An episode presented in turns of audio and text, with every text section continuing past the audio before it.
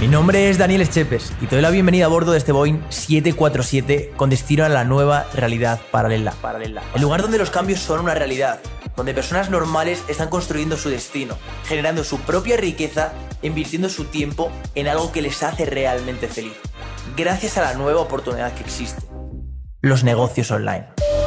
Querido pasajero, en este vuelo cruzaremos mares y tierras, volaremos sobre lugares remotos que ya has visitado anteriormente donde se encuentra la gran mayoría de personas, haciendo lo que todo el mundo hace, siguiendo el camino impuesto para terminar siendo uno más. Este será un vuelo diferente. Aquí tendrás la oportunidad de tomar las riendas de tu vida y de poder ser quien quieres ser. Así que abróchense los cinturones que el avión está a punto de despegar.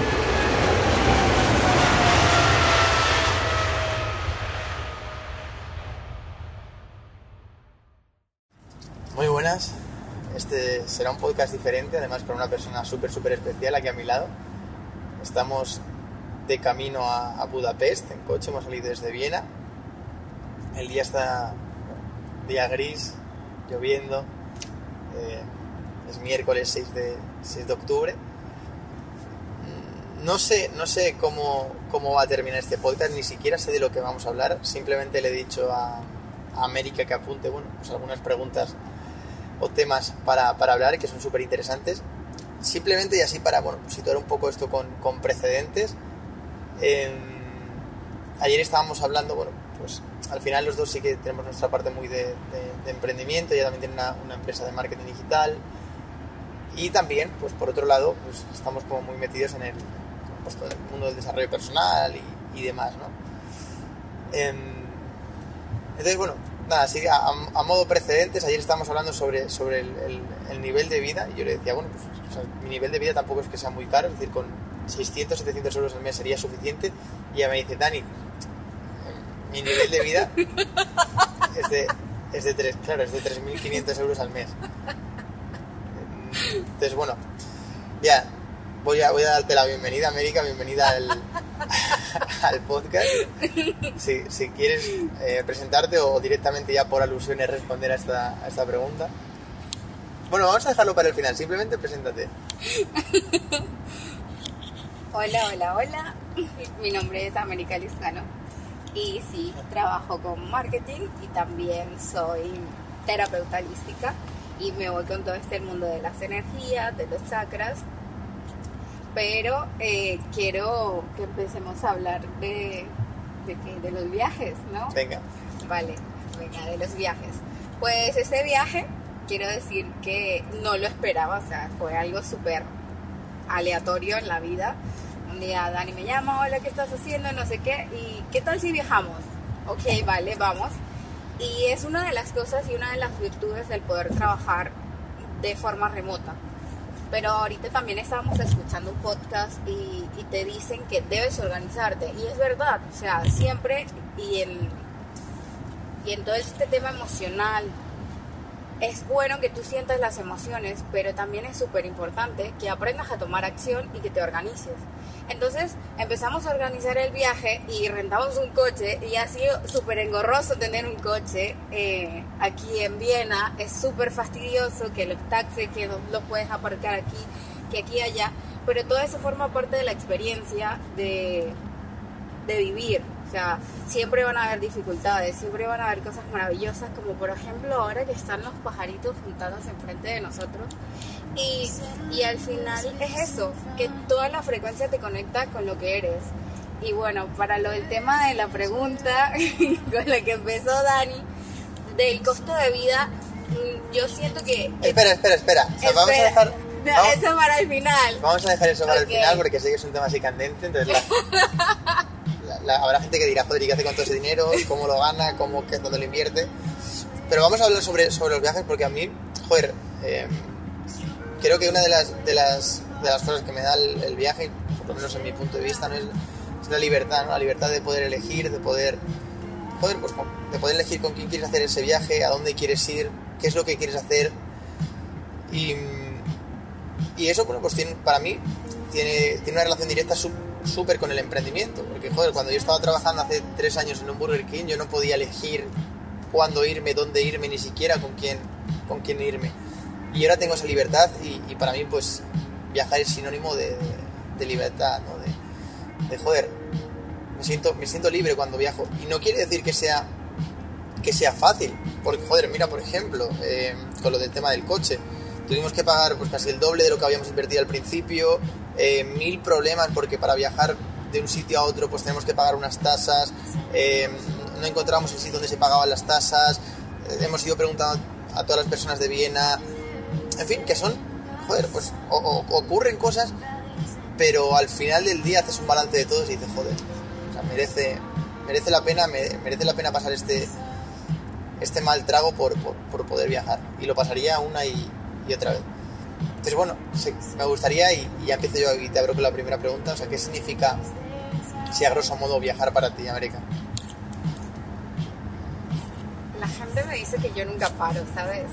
Y, y nunca paro de viajar porque amo viajar. O sea, para mí viajar es conocer el mundo y poder conectarme con todas esas personas que hay en este mundo.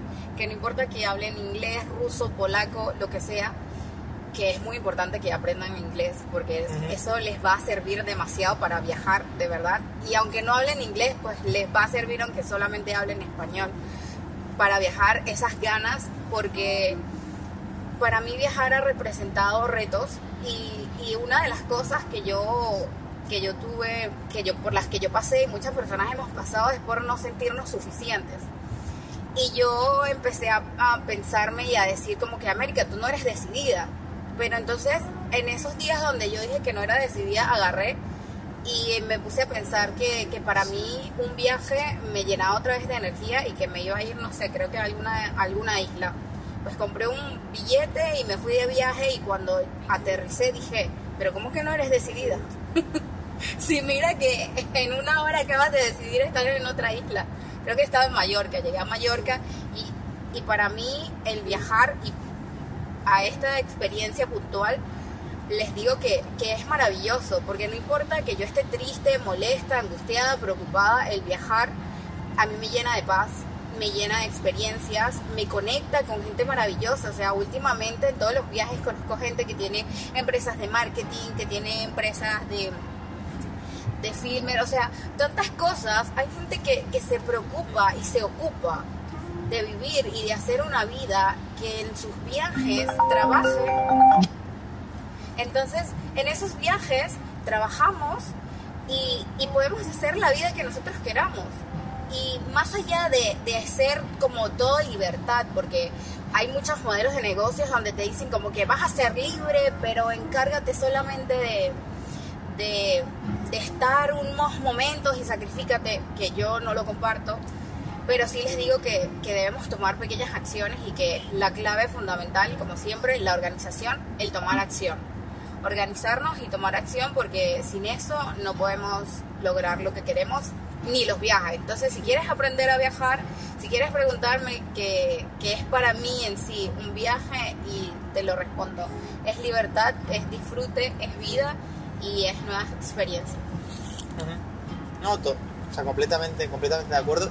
Y mencionabas lo del inglés y para mí es un, es un aspecto fundamental. O sea, yo en mi caso, o sea, nací, creo que nací odiando el, el, el, inglés, o sea, nací odiándolo, no me gustaba nada. En, en la escuela era como, tengo que aprobar para pasar de curso, pero siempre era muy malo en inglés, me daba mucha vergüenza, era, era muy tímido hablando inglés, porque no sabía, ¿no? Y cuando empiezas a viajar, cuando te das cuenta de que, joder, que es posible viajar sin saber inglés, pero es que si sabes inglés eh, mientras viajas, las experiencias que vives son mucho mayor, te puedes conectar con mucha más gente, puedes entender mucho más a las personas. El inglés al final es el, joder, el, el, pues el idioma que, que, que, la gran mayoría conoce o que la gran mayoría eh, utiliza para comunicarse cuando estás en el extranjero. Y mm, quizás, bueno, si me escuchas y, y, y, no sabes inglés, yo te animo a que, a que lo intentes aprender, a que... Perdón, que me, está llamando, me están llamando a que salgas y fuera, viajes, porque no es lo mismo aprender el inglés en una escuela donde por obligación tienes que hacerlo que, que aprenderlo pues por, diversión y con un objetivo, ¿no? O, digamos de una forma pues más, más llevadera. Y bueno, nada, eso es, quería terminar esta parte de, de los viajes diciendo, diciendo eso, que el inglés es vital, súper importante. Y América, si quieres pasar a la siguiente pregunta o quieres añadir algo más aquí. No renten un coche mío. no renten un coche mío. Bueno, sí, eh, recomendaciones. Eh, el tema de la organización, o sea, quiero ser súper enfática con esto. Organícense. Eh, yo les digo algo, los viajes súper, súper estructurados tampoco son tan geniales. Sean flexibles porque en esa flexibilidad van a poder tener otras alternativas y en ese mismo momento que estén de viaje van a ir conectando con otras personas que van a ir eh, dándoles oportunidades o brindándoles oportunidades para que tengan nuevas experiencias, conozcan sitios que quizás no salen en, en las recomendaciones de viajes y así pues puedan tener una, una maravillosa experiencia en ese viaje. Eh, practiquen el inglés mucho y pues nada, una siguiente pregunta. Dani, yo quiero preguntarte algo. Eh, quiero preguntarte si tú crees que entre hombres y mujeres en el tema de, del... Porque como está todo esto de las redes sociales, creo que ayer lo estábamos hablando un poco, ¿crees que entre hombres y mujeres hay más facilidad para las mujeres para escalar en temas de redes sociales o crees que no, que no hay diferencia en eso? A ver, la, o sea, la pregunta que me has hecho es muy general. Entonces, cuando hablas de escalar en redes sociales, ¿qué te, te refieres a nivel de negocio, a nivel de marca? A nivel de negocio y a posicionar la marca también. Creo que las redes sociales son un arma de, de doble filo, en el sentido de... eh, pueden, pueden jugar contigo o tú puedes jugar con ellas. Y esto sí que es algo, algo importante y bueno, para, para explicar esto pues voy a contar pues una, una anécdota que a mí fue lo que me pasó y, y literalmente o sea, la- las redes sociales estuvieron a punto pues, de, comerme, de comerme. Y es que mm, cuando yo empiezo con, redes sociales, yo empiezo pues siendo uno más, miedo a grabar a cámara, miedo a, miedo a hablar, estoy hablando de esto ya pues año igual 2018, incluso, no, 2017, 2017, 2018 más o menos. Eh, bueno, pues yo decido entrar a redes sociales como todos mis amigos, ¿no? Estaba como, hostia, las redes sociales, qué guay, mira qué foto ha subido Marta, y mira qué foto ha subido el otro, y, y mira esto, ¿no? Y entonces, bueno, pues yo subía fotos pues de vez en cuando, de mi grupo de amigos, etcétera. Y un día, y para mí fue el día que, bueno, o sea, que cambie el ciclo de mi vida y, y- y que las redes sociales empiecen a jugar conmigo. Em, pues tenía en, el, en, el, mi móvil, además me acuerdo que era pues, el primer teléfono táctil que yo tenía, es que tenía una, una- una pegatina de, de la manzanita de, de Apple detrás, simulando que era un iPhone, pero no, era un móvil que me había costado igual 75 euros. Y subí una foto frente al espejo donde aparecía, bueno, pues sin camiseta. Y en esto de que, joder, pues estaba motivado y demás y decidí postear esa foto en Instagram. ¿Qué fue lo que pasó? Esa foto tuvo tres veces más de likes de lo habitual. Me empezaron a seguir gente que yo ni conocía. Y dije, hostias. Y eso a mi cerebro dio una dopamina que me metió en un bucle donde ya no podía salir.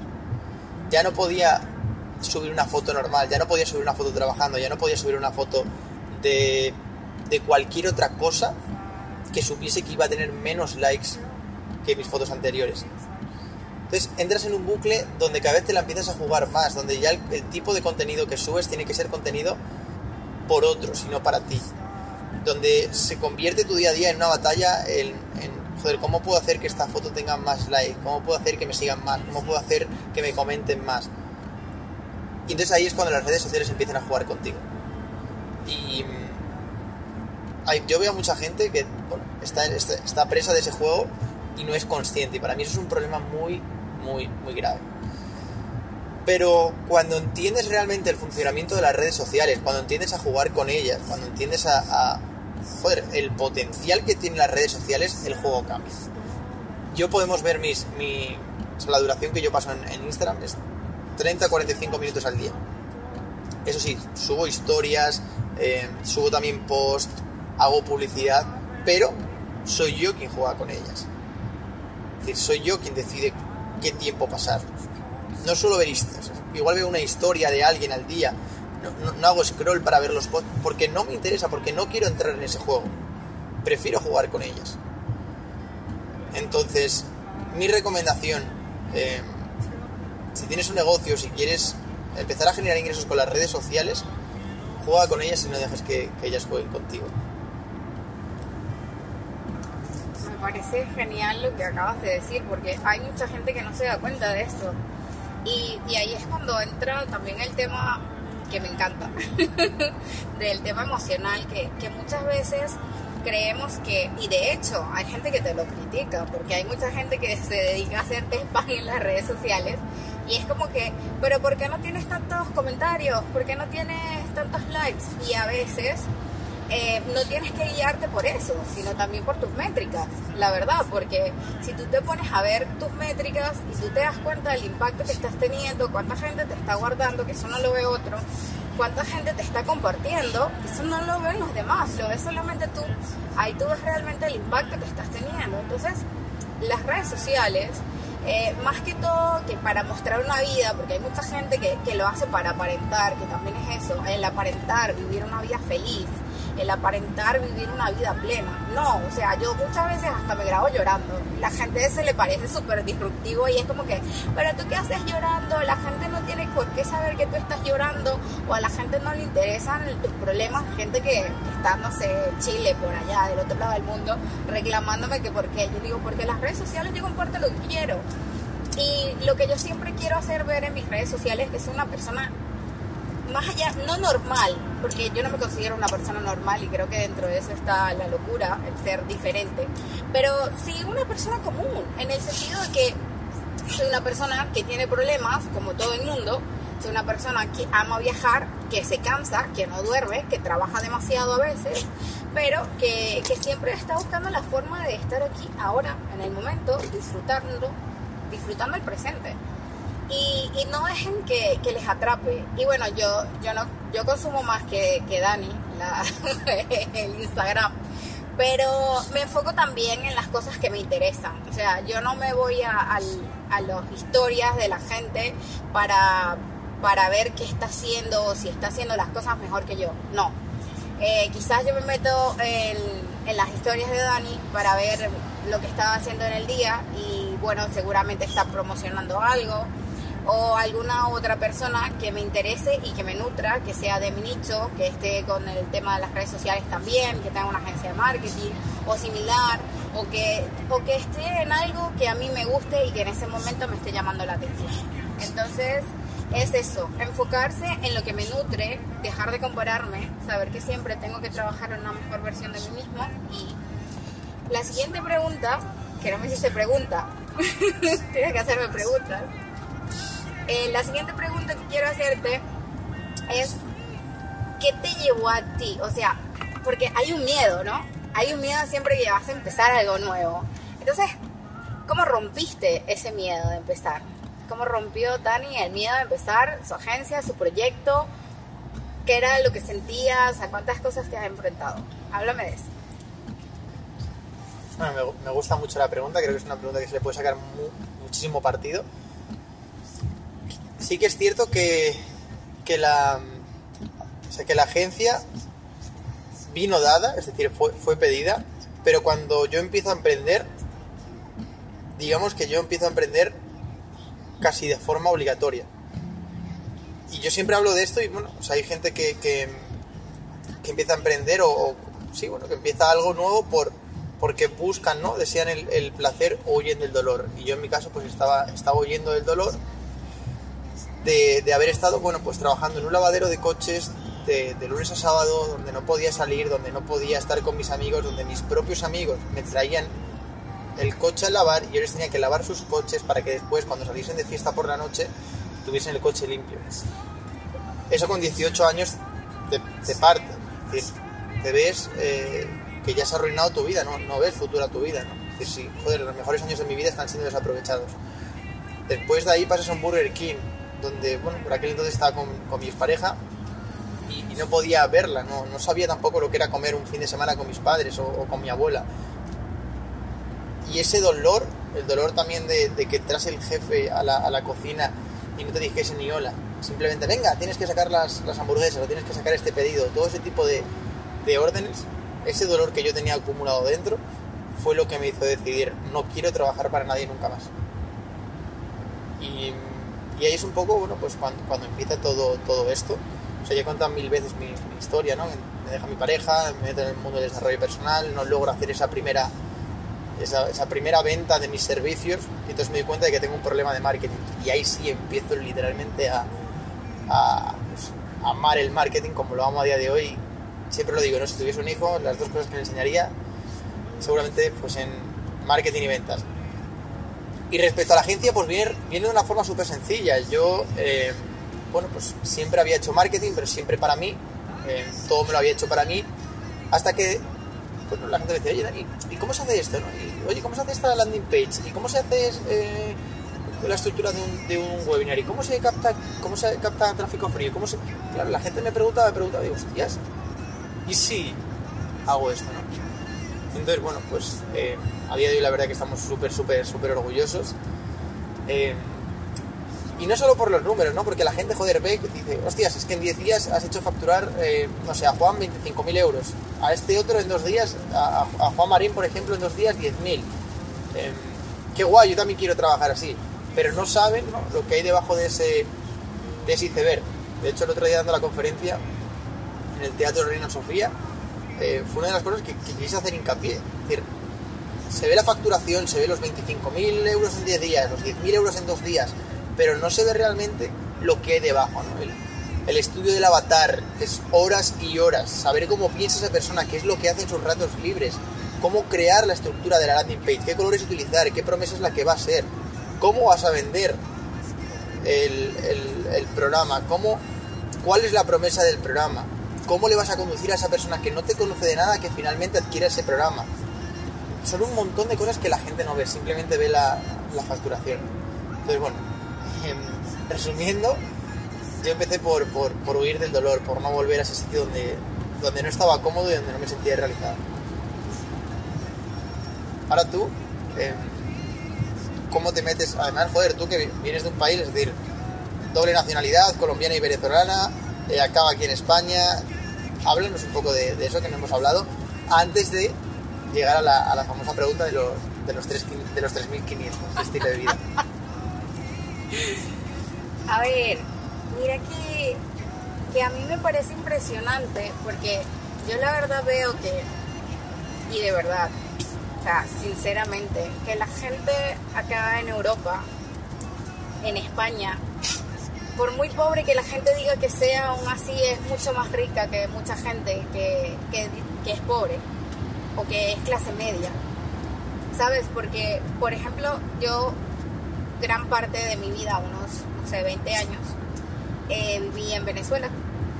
Y los otros demás, porque tengo 27, he vivido a lo largo del mundo, o sea, unos 20 países más o menos. Bueno, creo que ahorita con estos cuatro vamos a completar 25, ya no sé, lo perdí, pero, pero no, el tema de los países no lo hago como por número, lo hago por diversión, placer y bueno, objetivos de, de viajar y conocer lugares que me interesen. Para retomar, eh, el tema de, de, de, yo como Dani dice, bueno, el dolor de, de un Burger King, eso es algo que yo nunca pasé. Yo, yo siento que desde los 14, sí, 14, 13 años yo trabajaba. O sea, yo empecé a, emprender desde pequeña. Yo me acuerdo que en el colegio era como la niña nerd, ¿no? Y le hacía las tareas a mis compañeros. Pero yo era la nerd rebelde, porque yo me la pasaba con los malaconductos. Entonces yo le hacía las tareas a ellos y ellos me pagaban. Y, y así empecé a emprender. eso fueron mis primeros emprendimientos. Y ya pues nada, que sí, hacerle portadas de los cuadernos a los chicos. Y así, esas cosas me iban dando dinero. Luego, cuando tenía, no sé, 16, 17, eh, yo soy una persona que, que, sufría abuso sexual por mucho tiempo en mi vida, cuando era pequeña, por una persona muy cercana. Y, y, pues eso, yo estaba como en una pequeña crisis y yo iba siempre a un centro comercial que quedaba cerca de, del, de la universidad, porque ya creo que eso había pasado a la universidad.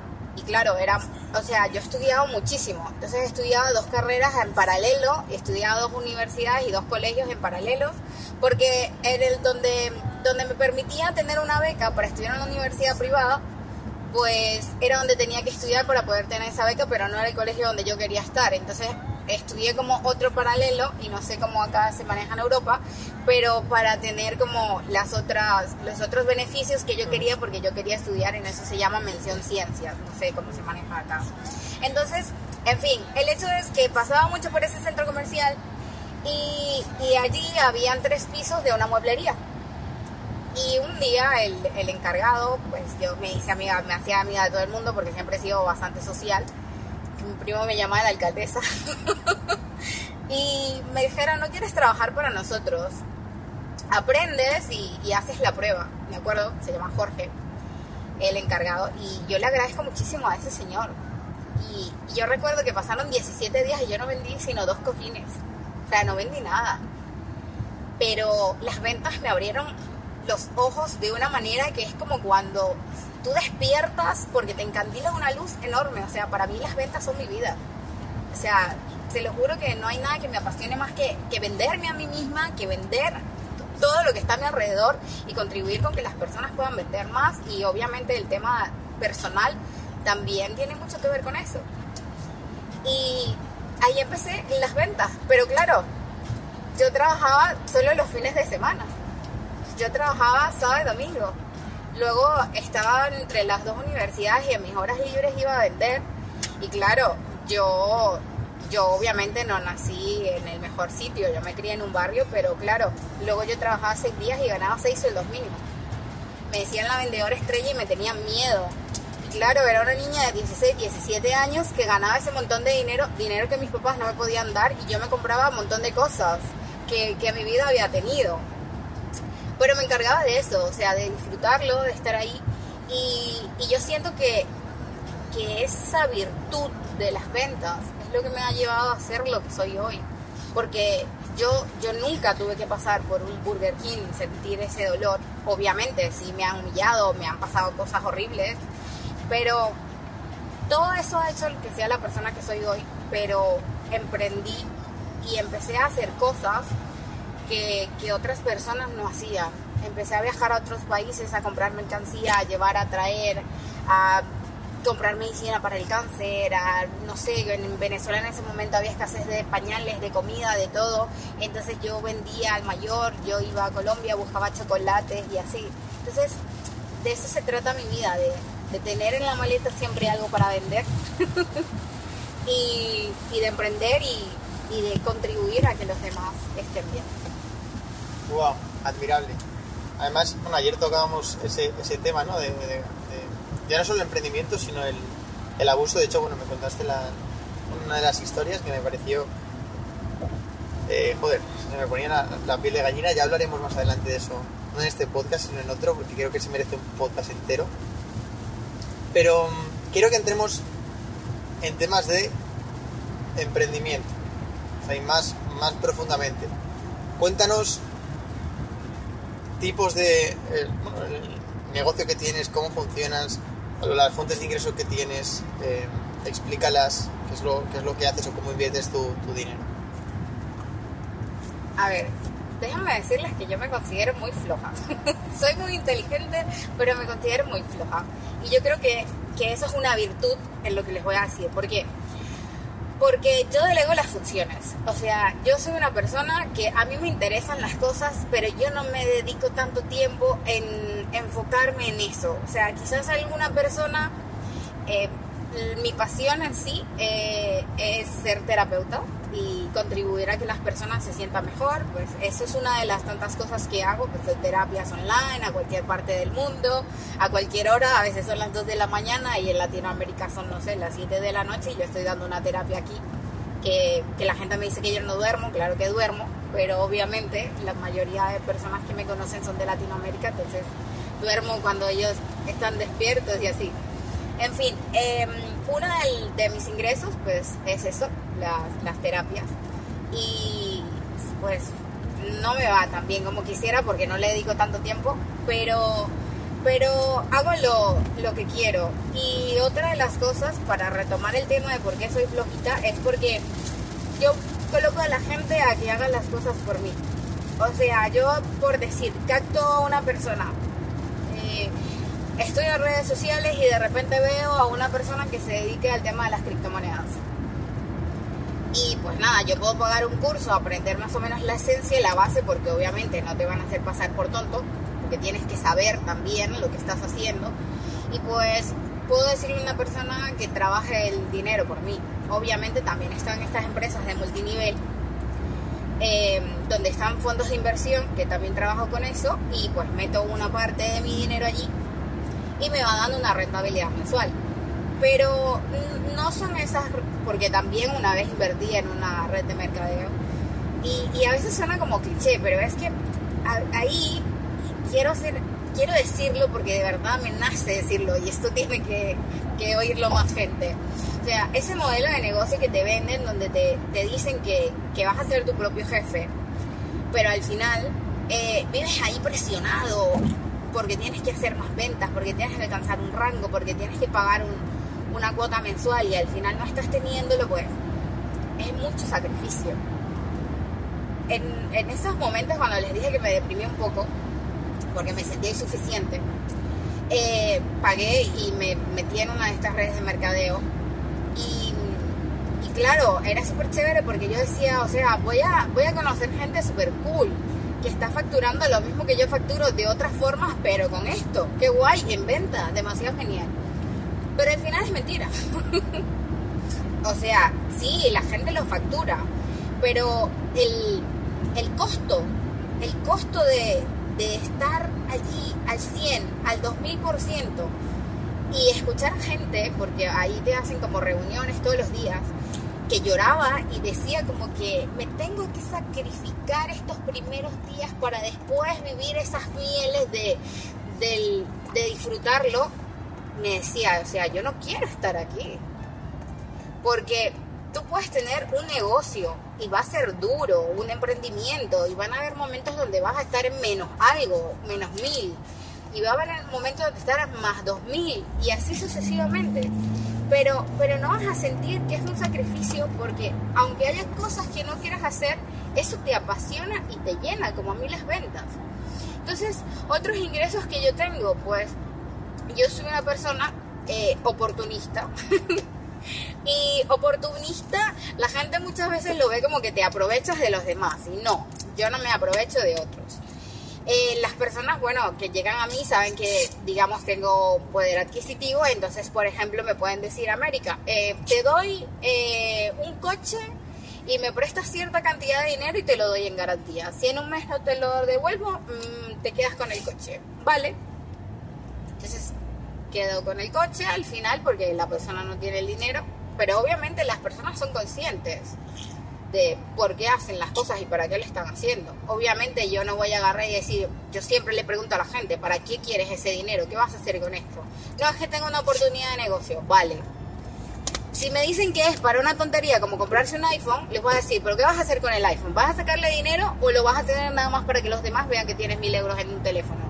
Si no, no te los voy a dar. Entonces, no, quiero para esto, ¿vale? Y ahí cuando, cuando se presentan unos motivos que para mí son realmente claros, pues allí tomo la decisión de hacerlo. Y, y pues así, eh, yo soy partidaria de, de también, y, y, eso nunca se me ha olvidado, los océanos azules. Los océanos azules son cosas donde la gente no, no tiende a ver el, el dinero. Por ejemplo, yo recuerdo que cuando yo llevaba ropa a Colombia a vender, porque yo compraba la ropa en un lugar que se llama el cementerio. Y es un cementerio al lado pero qué pasa que hay una mayorista de, ropa que era todo de árabes eh, y pues eso allí compraba la ropa y la llevaba y la vendía de locales en locales.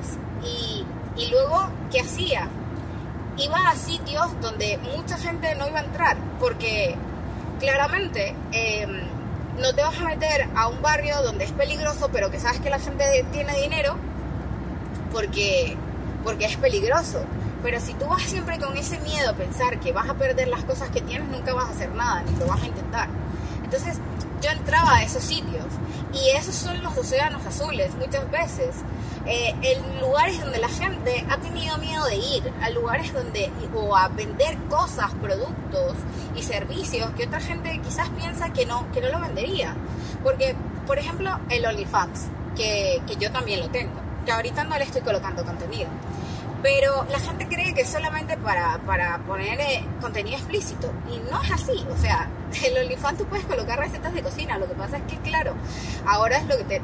Hace rato también estaba hablando Dani. Obviamente eso como que vende más. La desnudez, el mostrarte el cuerpo bonito y tal. Esa apariencia aparentemente perfecta del cuerpo.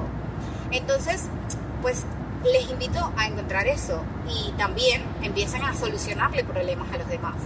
¿Qué problema tiene alguien que yo sepa con mis conocimientos y que pueda solucionarlo de forma rápida y fácil y no complicarme. Y aprendan a delegar funciones y aprendan a que otras personas pueden invertir su dinero, pero claro que sí, obviamente con letras súper grandes, porque no pequeña. Em, vean en quién confían e investiguen muy bien las cosas donde van a invertir, porque yo he sido de las personas que perdí hasta 50 mil euros y yo creo que una de las cosas también que hizo que aprendiera a que yo hiciera todavía más dinero fue perder 50 mil euros porque una persona me estafó por hacerle un favor a otra. O sea, como que yo confié en alguien y esa persona me dijo ayúdame a vender porque yo también compraba y vendía dólares y en ese cambio de divisas te queda bastante margen. Y pues perdí 50 mil dólares. O sea, 50 mil dólares, 50 mil euros. Bueno, en fin. El hecho es que en ese momento, cuando yo perdí todo ese dinero, yo sabía que ese dinero no era mío, que yo trabajaba con dinero de los demás. Y ahí fue cuando mi mente se ocupó y se preocupó de hacer mucho más dinero, de hacer y hacer y hacer. Entonces ahí es cuando aprendí a que todo, por muy pequeño que parezca, siempre tiene una oportunidad para hacer dinero. Y no es simplemente pensar en el dinero como antes solamente lo hacía. Ahora es pensar en el dinero, disfrutar mi vida y ayudar a los demás. Qué bonito. Bueno, em, ya parece que la lluvia se ha ido, se ha ido un poco y mm, no podemos irnos sin, ya responder un poco a lo que abrimos al principio. Y esto, bueno, esto se llama en, temas de marketing, ¿vale? Se llama loop, que es que te abren, ¿no? te, ponen la en los labios. Lo primero que he hecho cuando has entrado al podcast es hablarte sobre bueno, pues los 3.500 euros de, de, su nivel de vida. Y seguramente, joder, tu cabeza está el quiero saber cómo lo hace, quiero saber qué invierte, el, el, cómo, cómo, lleva ese estilo de vida de 3.500 euros. Entonces, ahora al final, y de esta forma consigo que te quedes, te voy a decir, o le voy a preguntar a América de forma directa y te lo dirá ella, que, en qué gasta todo eso y, y, cómo lo hace. Alguien que hace muy bien esta estrategia, estos loops, son las series. Eh, series, películas, donde te abren una escena, pero no te la resuelven hasta pasado un tiempo. Igual te abre una escena con un crimen y no te lo resuelven hasta cuando pasa un tiempo, te intercalan varias escenas hasta que después vuelven a esa escena previa del crimen, porque de esta forma entonces te consiguen retener hasta el final. Así que ahora sí que sí, voy con la pregunta temida, América, esos 3.500 euros de estilo de vida. Primero de todo, ¿cómo, ¿cómo gastas literalmente? Joder, porque yo quiero decir, estamos aquí juntos en, en, Viena, tampoco te haya visto, te he visto que, que derroches así el, el, dinero en el sentido de entrar a una tienda y comprar todo, entonces cuéntanos así, ¿dónde, ¿dónde se va ese, ese dinero de forma mensual? Y hace días lo he estado hablando. Ese, ese es mi costo mínimo. ese es mi costo mínimo. Pero a ver, vamos a sacar la cuenta, porque miren, eso también es súper importante. Ya se los he dicho bastantes veces, quiero repetírselos de nuevo. Y eso también es algo súper guay para que les quede súper grabado.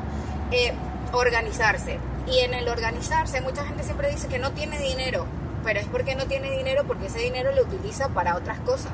Entonces, mucha gente em, me dice, América, pero ¿por qué tú no tienes una casa? Simplemente no me da la gana de comprarla, porque no quiero tener una casa quizás luego me lo plantee, vale, pero para alquilarla. Pero no, no veo que, que para mí sea una prioridad.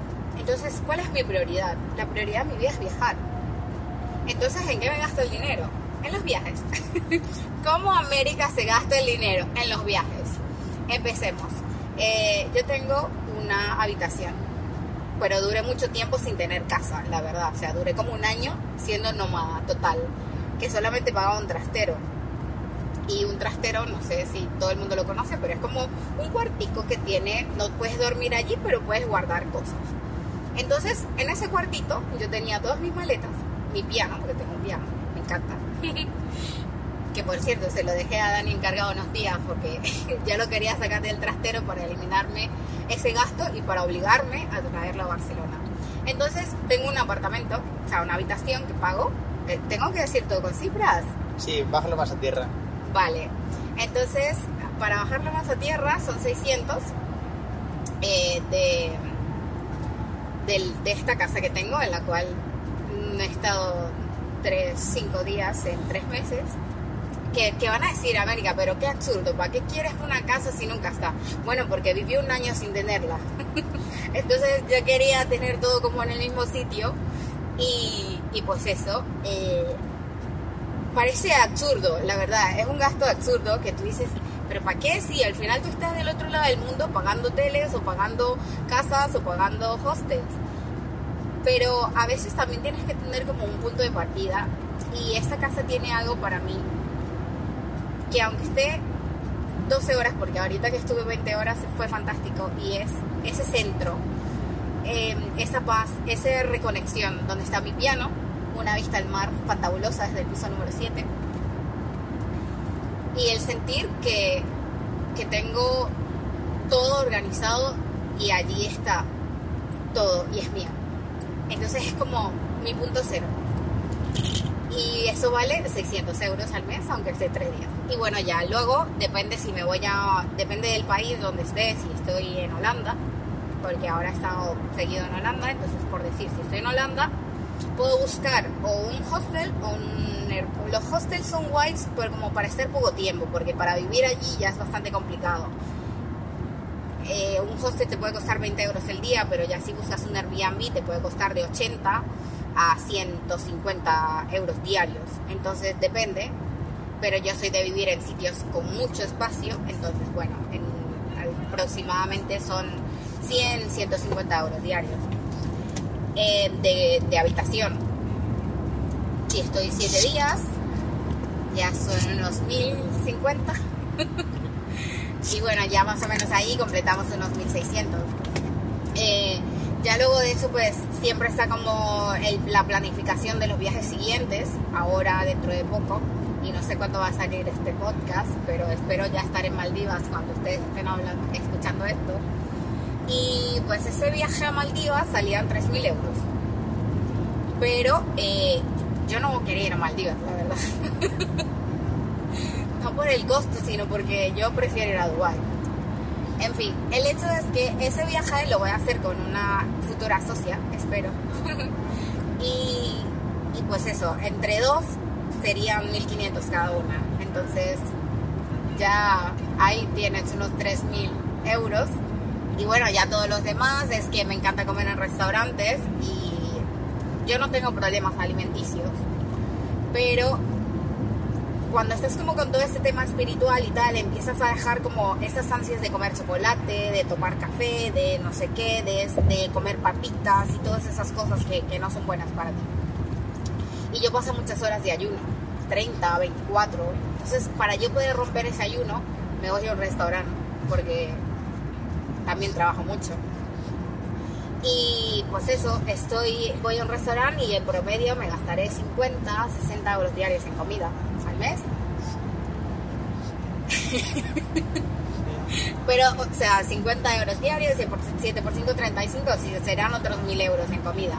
También trato de disminuir, obviamente, utilizo muchísimo taxi porque siempre estoy hablando con muchas personas o a veces estoy haciendo terapias mientras voy en, en coche. Entonces necesito eh, como esa privacidad y bueno, que me oiga el taxista pues da igual. Entonces utilizo también mucho, muchos taxis y no sé, alrededor serán unos 500 euros al mes. Y así más o menos. Pero lo tengo todo medido siempre y sé que el mínimo, el mínimo básico necesario para mantener la forma de vida que yo quiero es 3.500. Ya de ahí puede ser hasta un máximo de 7.000 que me he gastado Bueno, o sea, total, totalmente respetable. Eh, bueno, ya os he explicado todo- todos los gastos. Y ya me gustaría para, para, bueno, pues para despedir esto, nosotros todavía nos queda una hora de, de viaje, ya que si estamos llegando a, Budapest. Supongo que subiré alguna foto en, en Instagram o así. Recuerda sobre todo que jugar con las redes y que no jueguen con ellas, así que nada, si la ves Ojalá, ojalá no la veas porque eso significa que no entras a las redes sociales, pero si la ves, bueno, pues deja un comentario y así eh, sé que has escuchado este podcast. Y ya no, la última cosa, América, eh, si, si hoy fuese tu último día, bueno, dos cosas. La primera es, la última, y sé que es- esta es complicada para ti, pero la última adquisición que hayas hecho en herramientas por menos de 100 euros. ¿Vale? Que algún producto o algún link, lo que sea, la última herramienta que te haya costado menos de 100 euros. La última herramienta que me haya costado menos de Sí, 100 euros. la última adquisición. No inventes. Yo quiero decir que me compré un dron. Ah, bueno, eso vale más de 100 euros. A ver, la última herramienta. Creo que lo compré ayer a las 2 de la mañana. No sé. Antes de dormir lo compré. Compré otro curso. Yo soy adicta comprando cursos. Me costó 95 euros. Eh, yo estoy ahora trabajando en crear un, un ebook de abundancia desde el amor. O sea, para ver todo este tema del dinero desde el amor. Y pues quería nutrirme con una persona que está en Latinoamérica y ella estudia muchísimo, entonces compré ese, es de tres días, que de hecho creo que vamos a estar todavía de viaje mientras se da ese curso y seguramente lo vas a ver conmigo. Entonces, Abundancia sobre el Amor, mi próximo ebook y pues ese contenido que compré costó 95 euros para nutrir más ese ebook. Bueno, una vez más hablamos sobre la importancia de, de formación. Yo no sé cuántos miles, y lo digo de corazón, cuántos miles de euros habré invertido. Y sí que es cierto cuando tomas la decisión ¿no? pues de comprar un programa o de comprar una formación online, joder, al principio dices, hostias, eh, te duele, ¿no? Incluso yo a veces he tenido que, pe- que pedir incluso dinero prestado para invertir en formación.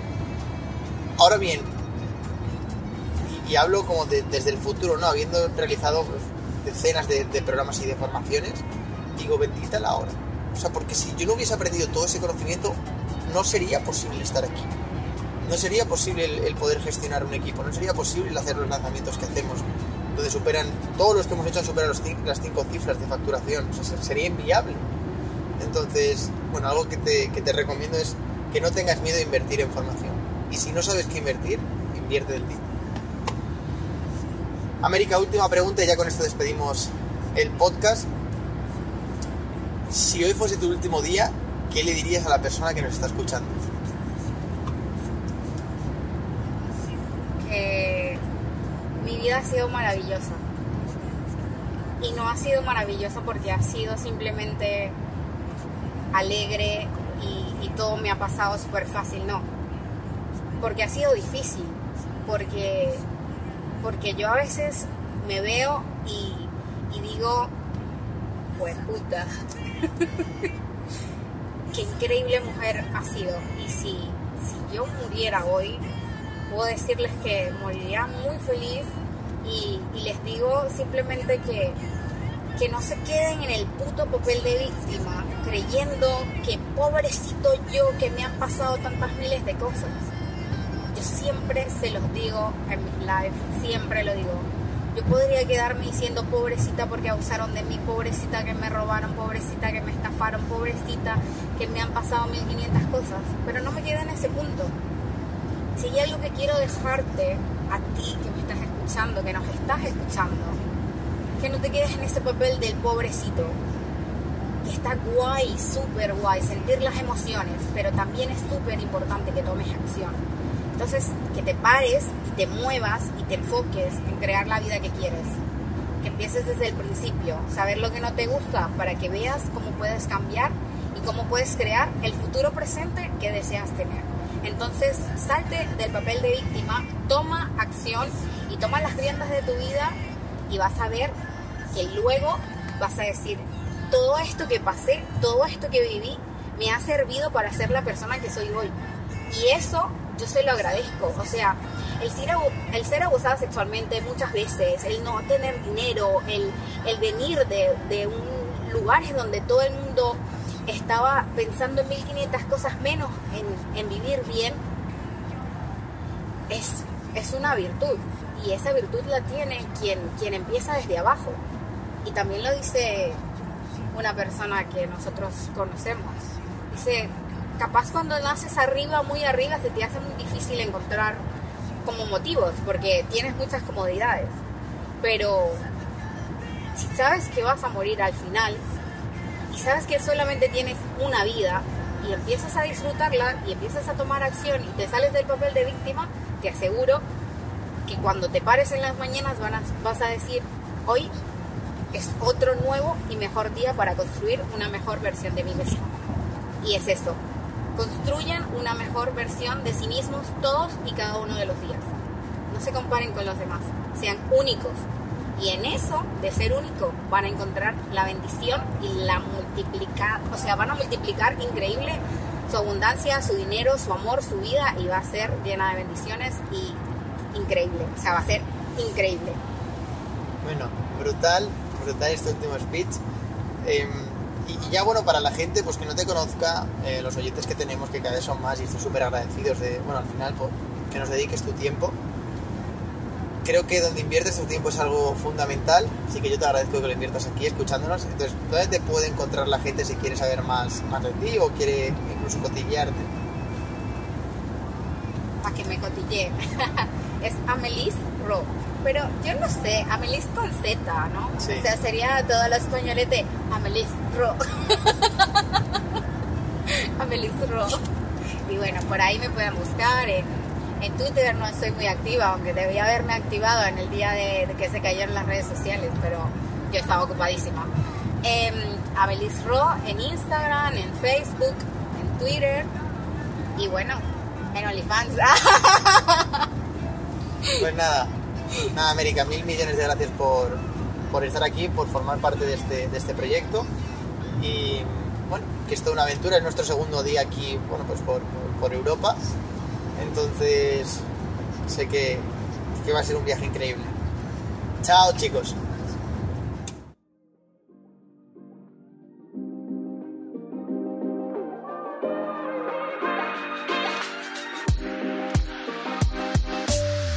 Este vuelo ha llegado a su destino. Y ahora es momento de desembarcar y tomar acción. Esperamos que haya tenido un buen vuelo. Y no olvides suscribirte para recibir los próximos billetes gratuitos con destino a la nueva realidad paralela.